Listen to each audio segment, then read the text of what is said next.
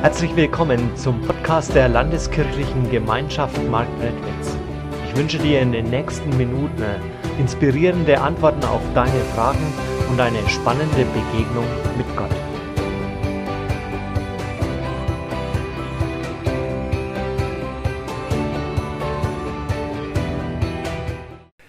Was ist Ostern für dich? Also wir haben ja jetzt vier Wochen vor Ostern.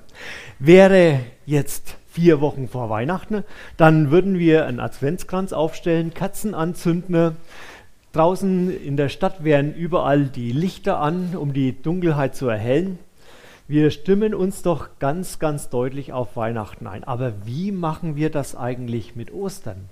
Gut, Ostern, ne? Fastenzeit, ist was ganz was anderes, ja. Also sieben Wochen ohne, 40 Tage lang verzichten. Ja, das klingt jetzt nicht unbedingt nach Spaß, ja. Also Adventszeit, ja, da denke ich nur an Lebkuchen, Plätzchen, Glühwein und so weiter. Das ist ja eine ganz andere Sache, ja. Wobei, manches ist das gar nicht bewusst, die Adventszeit war ja früher auch eine Fastenzeit. So, Ostern, da ist es eher die Sache, dass wir so irgendwie in unserem Getriebe in Ostern reinstolpern. Plötzlich, ehe man sich versieht, ist die Woche vor Ostern, die Karwoche da und dann ist Ostern da. Aber wie bereiten wir uns auf Ostern vor? Wie stimmen wir uns auf Ostern ein? An Weihnachten, da feiern wir, dass Jesus als kleines Kind auf die Welt gekommen ist. Und so ein Baby, das zaubert ja Menschen immer ein Lächeln auf dem, aufs Gesicht. Ja? Heute Jonathan da, ja, wenn der lächelt, dann lächelt eine mit. Ja? Ein Baby macht das. Wobei, naja, die Futterkrippe ist schon was ganz was anderes, was wir sonst erwarten würden. Ne? Also, das hat nichts von Pracht, nichts von der König dieser Welt kommt. Es ist ganz schwer, sich darauf einzustellen. Aber das Kreuz ist ja noch viel schwerer. Dass Gottes Sohn gefoltert wird, geschlagen wird, blutig, nackt und elend am Kreuz hängt und dort verreckt, ja.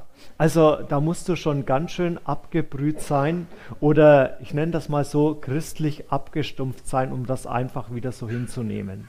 Wir denken da oft gar nicht drüber nach, ja was das wirklich heißt, was Ostern ist. Und die Auferstehung, also die Auferstehung, das übersteigt doch unsere ganze Vorstellungskraft. Deswegen, wie, wie bereiten wir uns auf Ostern vor? Und auch bei den Kindern ist das gar nicht so einfach. Also Weihnachtszeit, Nikolaus oder Weihnachtsmann, Ostern, der Osterhase, der Osterhase ist ja auch komplizierter, ne? Der Weihnachtsmann, der eine, ja, der stellt die Geschenke schön säuberlich in, die, in, den Stiefel. Der andere, der Osterhase, der versteckt die Eier und den Hasen so dermaßen, ja, dass die Kinder manchmal weinend sind oder wütend sind, ja, weil sie ihr Nest nicht finden. Und wenn dann das Geschwisterchen noch daneben steht und ein bisschen schäbig grinst, ich habe aber mein Nest schon, ja, dann ist die ganze Osterfreude verdorben. Irgendwie scheint Ostern einfach schwieriger zu sein. Da hat Jesus ja in der Bibel gesagt, er hat er vom Suchen immer wieder gesprochen und er hat gesagt, suchet, so werdet ihr finden, klopft an, so wird euch aufgetan. Da verspricht Gott, wenn ihr nach mir sucht, dann wird das nicht so sein wie beim Osterhasen dass ihr manchmal vergeblich sucht und dass einer daneben steht und grinst, sondern wer mich sucht, der soll mich auch finden. Ich lasse mich finden, ich stelle mich dir dann in den Weg. Auch wenn diese Ostersuche natürlich viel komplexer ist. Viel komplexer als die Suche nach ein paar Eiern und einem Schokohasen, ja. Aber Gott, er möchte dir begegnen, er möchte dir Ruhe geben. Und er möchte dir vor allem das eine geben, dass du den Sinn und das Ziel deines Lebens findest, dass du zum Glück findest, zum Glück kommst. Wir wollen heute unsere Ostersuche beginnen mit einer Geschichte von vier Männern, die ihren Freund auch zum Glück helfen wollten. Vier Männer, die krampfhaft Jesus gesucht haben, um ihren Freund dorthin zu bringen. Und ich lese uns das aus Markus 2, die Verse 1 bis 5. Nach einigen Tagen kehrte Jesus nach Kapernaum zurück. Es sprach sich schnell herum, dass er wieder zu Hause war. Viele Menschen strömten zusammen, sodass nicht einmal mehr draußen vor der Tür Platz war. In allen verkündete Jesus Gottes Sohn, in allen verkündete Jesus Gottes Botschaft. Da kamen vier Männer, die einen Gelähmten trugen. Weil sie wegen der vielen Menschen nicht bis zu Jesus kommen konnten, deckten sie über ihn das Dach ab. Durch diese Öffnung ließen sie den Gelähmten auf seiner Trage hinunter. Als Jesus ihren festen Glauben sah, sagte er zu den Gelähmten, Mein Sohn, deine Sünden sind dir vergeben die Ostersuche nach Glück. Mir sind heute wieder drei Punkte an dieser Geschichte wichtig. Das erste, Jesus blickt tiefer. Es ist ja schon eine spannende Geschichte, die da im Markus Evangelium erzählt wird. Und jetzt müsst ihr euch mal vorstellen, wenn jetzt da oben an der Decke so plötzlich dieses Bröckeln anfangen würde, plötzlich erscheint ein kleines Loch, das Loch wird immer größer und dann gucken da vier Gesichter runter, die etwas unsicher, vielleicht auch triumphierend und erwartungsvoll reinschauen. Und dann, spätestens in dem Moment, wo dann an vier Seilen ein Gelähmter heruntergelassen würde, da könnte ich hier vorne mit der Predigt aufhören. Ja, das würde keinen mehr interessieren. Alle würden nur noch dorthin schauen und fragen, was macht er jetzt? Wie geht es jetzt weiter? Was wird wohl passieren? Und so war das damals wahrscheinlich auch. Alle wollten wissen, wie wird Jesus jetzt reagieren? Was wird er machen? Was passiert jetzt? Und dann sagt Jesus nur diesen einfachen Satz, dir sind deine Sünden vergeben. Jetzt mal ehrlich, also, weißt du, wenn ich an dieser Stelle des Gelähmten wäre, wenn meine vier Freuden, Freunde alles in Bewegung gesetzt hätten, mich zu Jesus zu bringen, zu dem, der Wunder tun kann, von dem alle erzählen. Und ich liege da reglos dort, kann mich nicht bewegen und höre diesen Satz, dir sind deine Sünden vergeben. Da würde ich sagen, Jesus, kapierst du es nicht? Siehst du nicht, was hier das Problem ist? Ich kann mich nicht bewegen. Sag einfach nur, sei gesund und dann ist alles gut, dann ist meine Welt wieder in Ordnung. Du hast doch die Macht dazu. Ja, Jesus hätte die Macht, diesen Gelähmten das einfach zuzusprechen. Die Bibel, die ist voll mit Erzählungen, wo Jesus genau das getan hat, wo er Menschen, die zu ihm gekommen sind, heil gemacht hat. Aber Jesus weiß, dass bei diesem Kranken die Krankheit nicht das größte Problem ist. Seine lahmen Beine, sein lahmer Rücken sind nicht sein größtes Problem, sondern das Problem sitzt tiefer. Deswegen äh, sagt Jesus, dir ist deine Sünde vergeben. Eigentlich sagt Jesus damit, nicht deine Beine sind dein Problem, sondern dein Herz ist dein Problem. Nicht das Herz, das du in der Brust hast, das dort schlägt, sondern deine Seele, dein Geist, das ist das viel tiefere Problem.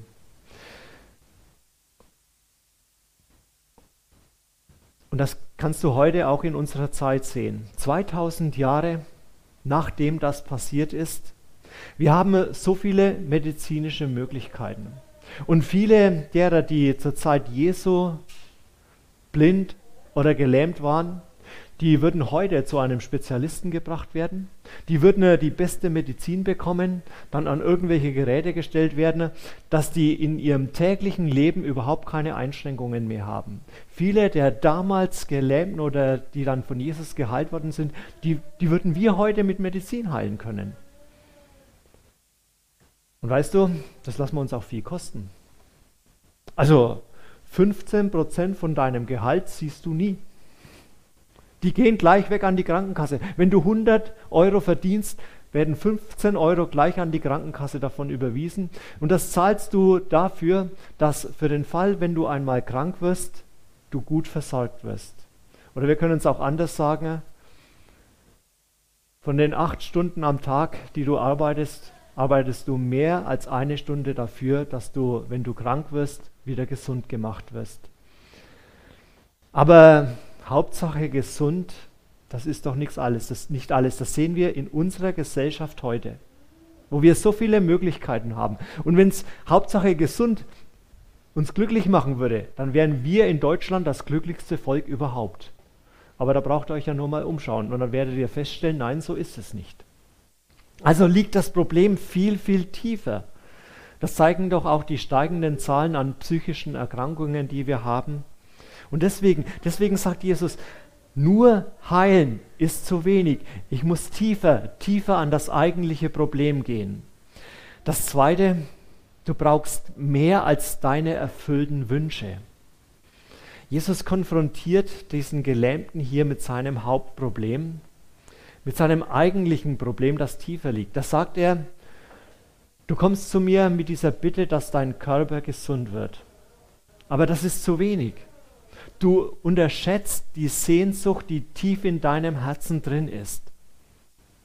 Also, dass sich dieser Gelähmte wünscht, aufstehen zu können, wieder laufen zu können, das ist doch ganz klar. Dieser Mann, der setzt seine ganze Hoffnung auf eine einzige Karte. Der denkt, wenn ich laufen kann, dann, dann ist alles gut, dann bin ich glücklich, dann bin ich zufrieden, dann bin ich nie mehr undankbar. Aber Jesus sagt zu ihm, du irrst dich, du irrst dich gewaltig. Das klingt vielleicht im ersten Moment hart, aber es ist zutiefst wahr. Es wäre zu wenig, wenn du nur einen heilen Körper hast. Weißt du, wenn Jesus dich heilen würde, was ist denn dann zwei oder vier Monate später? Dann ist dieses Freudegefühl von der Heilung weg und die nächsten Wünsche sind schon wieder da. Die Wurzel der Unzufriedenheit, die steckt viel tiefer in unserem Herzen. Erinnerst du dich noch an deine Geschenkwünsche aus deiner Kindheit? Also vielleicht war es die Puppe oder das ferngesteuerte Auto oder ein Computerspiel, irgendwas da zum Rumtiteln, ja? Und du hast gedacht, wenn ich das habe, dann bin ich glücklich, ja? Dann brauche ich nie mehr was anderes. Kinder können sich ja extrem, ja, für, für eine kurze Zeit auf ihre Wünsche fixieren. Das siehst du schon an der Supermarktkasse, wenn wieder mal ein Kind schreiend davor liegt, ja, und versucht seinen Wunsch zu erpressen und du stehst daneben und sagst, zum Glück nicht meins.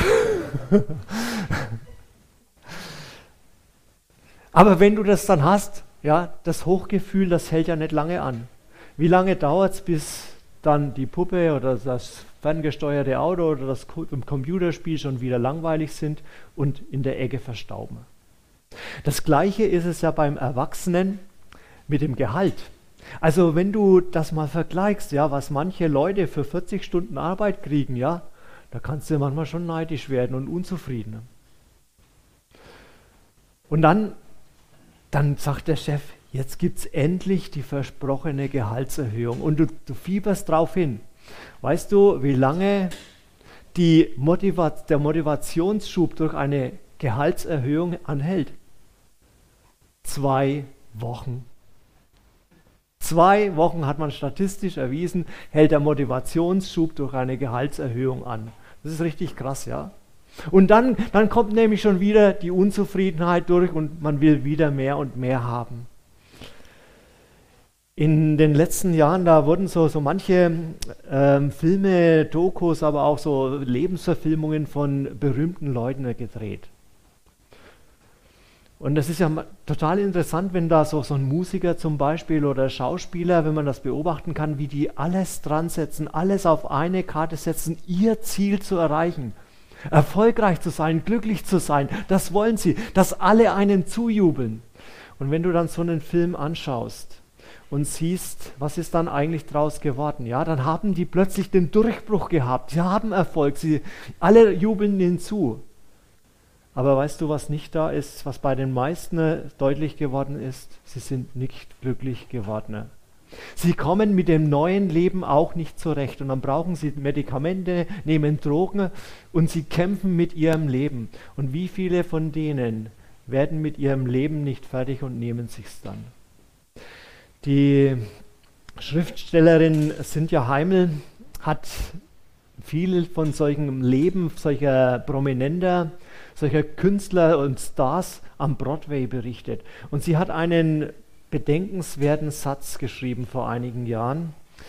Sie sagte, ich glaube, wenn Gott uns einen richtig bösen Streich spielen will, erfüllt er uns unseren größten Wunsch. Ich glaube, wenn Gott uns einen richtig großen Streich spielen will, erfüllt er uns unseren größten Wunsch. Das hat sie beobachtet an den Künstlern und Stars. Und Jesus sagt hier in dieser Geschichte, lieber Gelähmter, ich will dir diesen Streich nicht spielen. Ich will dich nicht nur körperlich heilen, dass du meinst, und jetzt wärst du glücklich und dann fällst du wieder in ein Loch. Denk mal drüber nach, was gerade im Moment dein größter Wunsch ist, dein größtes Problem, deine größte Sehnsucht. Was würdest du Jesus sagen? Weißt du, du brauchst da gar nichts zurückhalten, ja?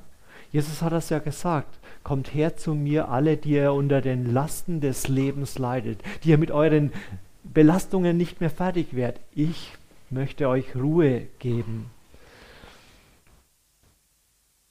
Das Problem ist nicht dein größter Wunsch. Es ist gut, wenn du diese Wünsche zu Jesus bringst. Das ist die richtige Adresse. Und es ist völlig in Ordnung, dass der Gelähmte sagt, ich möchte wieder laufen können. Es ist völlig in Ordnung, wenn ein Schauspieler sagt, ich möchte Erfolg haben. Es ist völlig in Ordnung, wenn jemand sagt, ein Schüler vielleicht, der gemobbt wird, ich möchte nicht mehr gemobbt werden, sondern ich möchte so angenommen werden, wie ich bin. Es ist völlig in Ordnung, wenn du eine gute, wunderbare Arbeitsstelle möchtest. Oder wenn jemand darum betet, dass sich der Kinderwunsch endlich erfüllt. Es ist völlig in Ordnung. Aber dieser Wunsch ist nicht dein Problem. Das Problem ist, dass wir glauben, dass die Erfüllung dieser Wünsche uns glücklich machen würde. Die Bibel sagt da, das eigentliche Problem ist, dass wir dann unsere Identität nicht auf Jesus aufbauen, sondern auf die Erfüllung unserer Wünsche.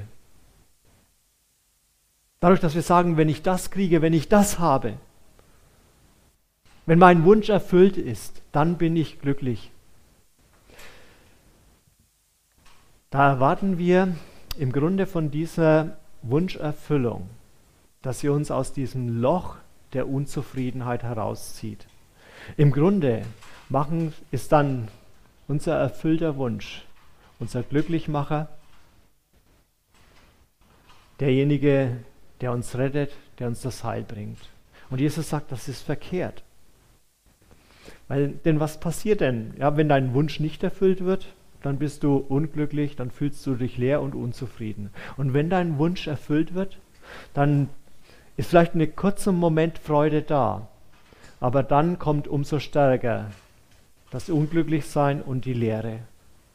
Deswegen schaut Jesus tiefer hinein. Und darum sagt er hier, deine Sünden sind dir vergeben. Dadurch macht er dem Gelähmten klar, diese Barriere, die zwischen dir und mir besteht, zwischen dir und Gott, die ist weggenommen. Wir können Beziehung haben. Du brauchst nämlich mich. Und selbst wenn du mich wieder enttäuschen wirst, ich werde dir wieder vergeben. Ich bin der Einzige, der dein Herz wirklich heilen und frei machen kann.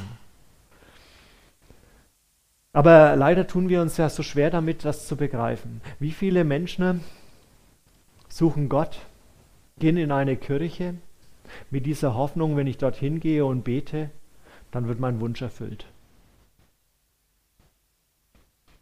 Da beten sie inständig, Gott, hilf mir. Und wenn dann Gott diesen Wunsch erfüllt hat, was ist dann?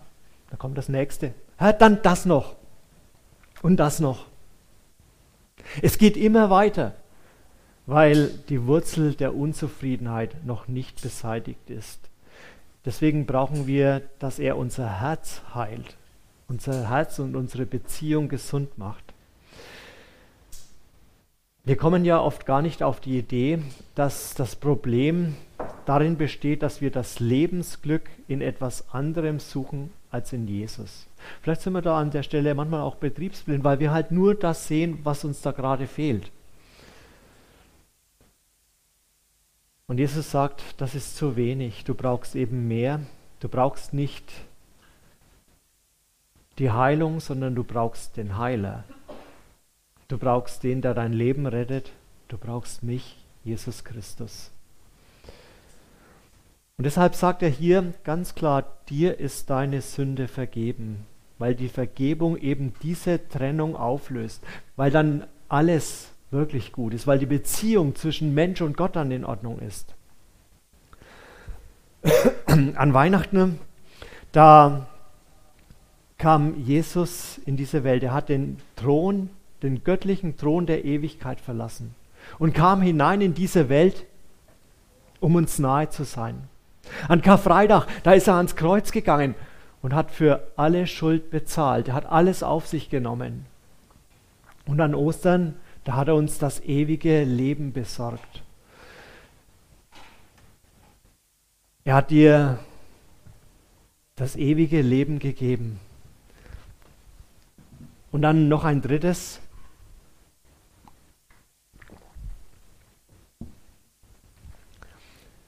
Wir brauchen ein neues Herz. Unser Herz, das ist ja oft aufgewühlt. Deswegen machen wir manchmal auch so dumme Dinge, ja. Weil wir da irgendwie nur auf unsere Gefühle hören. Da fehlt dir vielleicht der Frieden, da fehlt dir tiefe Sicherheit, da fehlt dir das, dass du angenommen und wertvoll bist. Und da brauchst du diese Gewissheit, dass da jemand da ist, dass du dich nicht schämen musst, sondern dass du so sein darfst, wie du bist.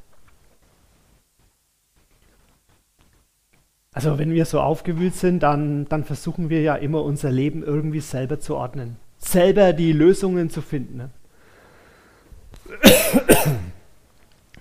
Und wir wollen unseres Glückes eigener Schmied sein, ja. Wir schauen, dass wir das selber hinkriegen. Und Jesus sagt, nein, du musst zu mir kommen. Ich will das in deinem Leben tun. Ich will das für dich sein, dein Glück. Unsere Geschichte mit dem Gelähmten, die geht ja weiter. Da heißt es dann ab Vers 6, aber einige der anwesenden Schriftgelehrten dachten, was bildet der sich ein? Das ist Gotteslästerung. Nur Gott alleine kann Sünden vergeben. Jesus erkannte sofort, was in ihnen vorging und fragte, wie könnt ihr nur so etwas denken? Ist es denn leichter, zu diesem Gelähmten zu sagen, dir sind deine Sünden vergeben, oder ihn zu heilen? Aber ich will euch beweisen, dass der Menschensohn die Vollmacht hat, hier auf der Erde Sünden zu vergeben. Und er forderte den Gelähmten auf, steh auf, nimm deine Trage und geh nach Hause. Da stand der Mann auf, nahm seine Trage und ging vor allen Augen hinaus. Die Leute waren fassungslos. Sie lobten Gott und riefen, so etwas haben wir noch nie erlebt. Natürlich hat Jesus die Macht, diesen Gelähmten zu heilen. Natürlich hat Jesus die Macht, auch heute noch deinen Wunsch zu erfüllen, die Beförderung oder die Krankheit, die, dir, die dich quält, die wegzunehmen, den ersehnten Kinderwunsch zu schenken, Anerkennung zu schenken. Keine Frage, er hat die folgende Macht dazu. Er kann dir geben alles, worum du ihn bittest. Aber er kann noch mehr. Er kann mehr tun, als dir deinen Wunsch zu erfüllen. Er weiß ganz genau, ob da ein Gelähmter im Rollstuhl vor ihm ist oder ob die Krankheit dein Problem ist oder was es auch ist. Und er will dir dabei helfen aber er möchte eben auch, dass du wirklich glücklich wirst. Er will dich verändern, weg von deiner Ich-Bezogenheit, die nur den Wunsch sieht, hin dorthin, dass du ihn erkennen kannst. Unsere, unser Leben, ja, die Sünde in unserem Leben, die will ja uns immer klar machen, wenn du dieses oder jenes besitzt, dann bist du glücklich, ja. Und dann pervertiert sich das. Jesus sagt, nein, ihr braucht nicht irgendwelche Dinge, sondern ihr braucht mich.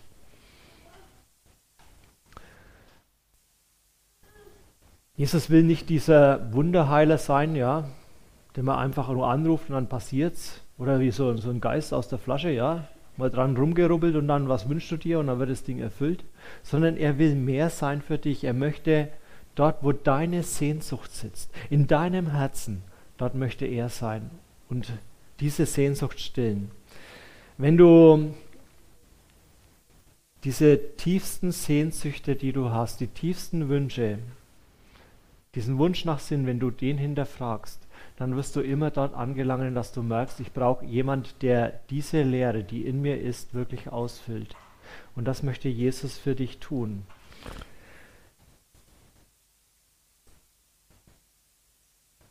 Es gibt ja immer wieder Menschen, die genau das erlebt haben. Ein Beispiel ist der König David.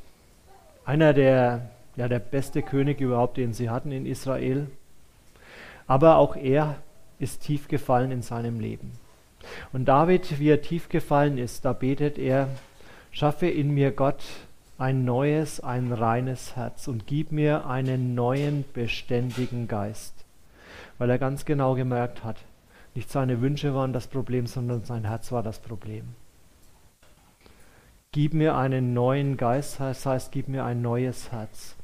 Und ein paar hundert Jahre bevor Jesus dann geboren ist, da hat Gott das schon verheißen und versprochen. Ich will euch ein neues Herz und einen neuen Geist geben. Ja, ich nehme das versteinerte Herz aus eurer Brust und gebe euch ein lebendiges Herz. Und wenn du von ihm dieses lebendige Herz bekommen hast, wenn er die Lehre in deinem Leben wirklich ausgefüllt hast, dann hast du, bist du am Ziel angekommen auf deiner Ostersuche nach Glück. Weil du dann weißt, egal wie meine Wünsche ausgehen werden, ich bin bei ihm geborgen und bewahrt und er macht mein Leben glücklich. Amen. Wir hoffen, diese Predigt hat dich inspiriert und dir weitergeholfen. Dann like sie doch und gib sie weiter an andere. Wenn du noch weitere Informationen möchtest, dann findest du diese auf unserer Homepage www.lkg-marktredwitz.de.